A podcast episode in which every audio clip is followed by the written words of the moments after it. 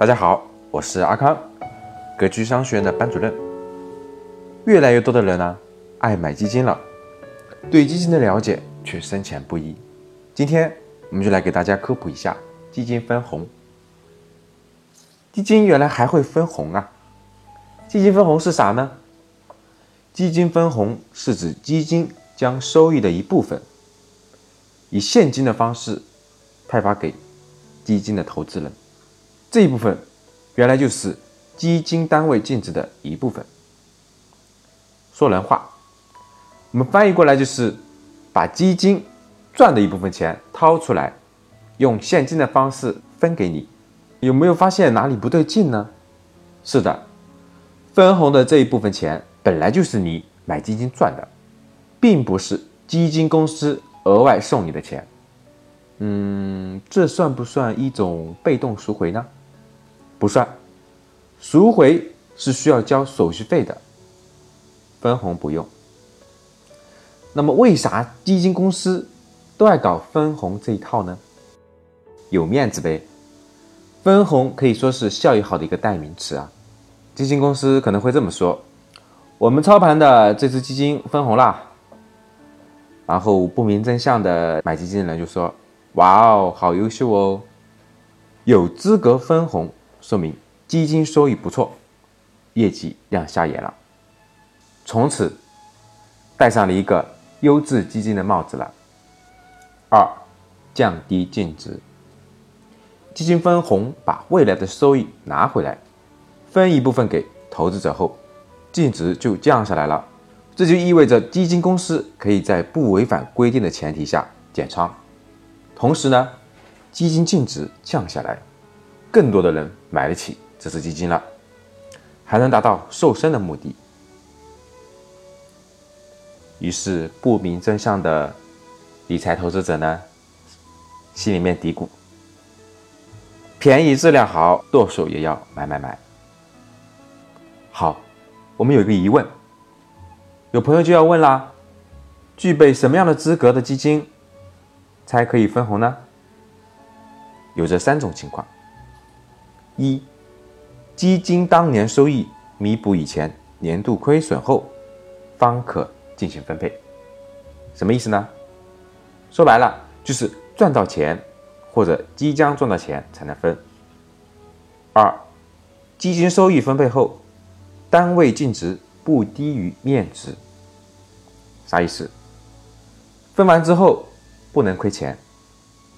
三，基金投资。当期出现净亏损，则不能进行分配，也就是已经亏钱的就不能分了。那么基金分红一般会以哪样的方式形式来给大家分红呢？有这么几种形式：一，会以现金的方式直接给钱，有什么特点？一基金份额不变，二，净值下降，三，基金价值下降。第二种形式，红利再投资，啥意思？就是把本该分你的钱，除以分红之后的净值，转换成对应的份额给你，这样就会导致基金的份额增加，净值下降。基金价值一般不会改变，其实相当于呃基金公司免申购费的一次加仓。那么这两种基金分红的形式应该怎么选呢？这个呢是需要根据我们当前具体的情况来分析的。比如市场不好啦，经济不景气啦，股灾熊市要来了，这种情况，我们选择现金分红。真金白银进口袋，心里踏实嘛。还有一种是后期的市场前景比较好，我们就死站这只基金不动摇，红利再投资。毕竟红利再投资，净值降的时候份额多了，涨回来怎么可能不赚呢？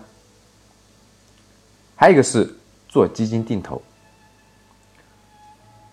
红利再投资，现金分红，如果过了两天就花没了，就失去了基金定投的意义了。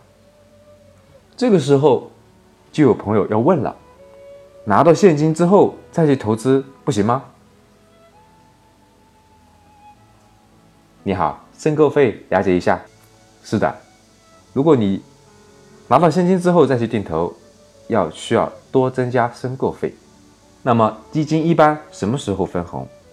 一般是这三种情况。我们每年年初是分红的高峰期。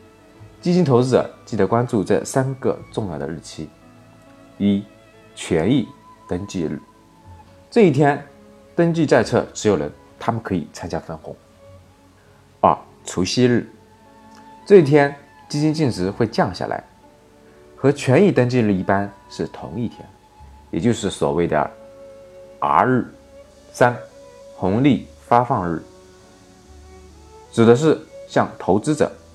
发红利的日期，现金分红一般是 R 加四个工作日到账，红利再投资一般是 R 加二日到账。那么，如果选择红利再投，一定要在权益登记日前一个交易日的，也就是下午三点前修改分红方式，否则它默认为现金的分红。我们最后再说一个大家关心的问题：基金分红到底能拿多少钱呢？嗯，这个是要因不同的基金来决定的。计算方法其实很简单，我们大家记好了，就是说你持有的份额乘以你每份分红的金额就可以了。好，我们小结一下：基金分红是把基金赚的一部分，本来就是属于你的钱。给你发现金，因为这样做基金公司比较有面子，而且还可以降低净值。分红的方式，直接发钱和再投资，需要根据当前的市场情况来定。有关于基金分红的科普就讲到这里，你记住了吗？如果你在投资和理财方面经验不足，一定要注意市面上有很多亏钱的、坑钱的基金。不知道如何选择，千万不要乱投。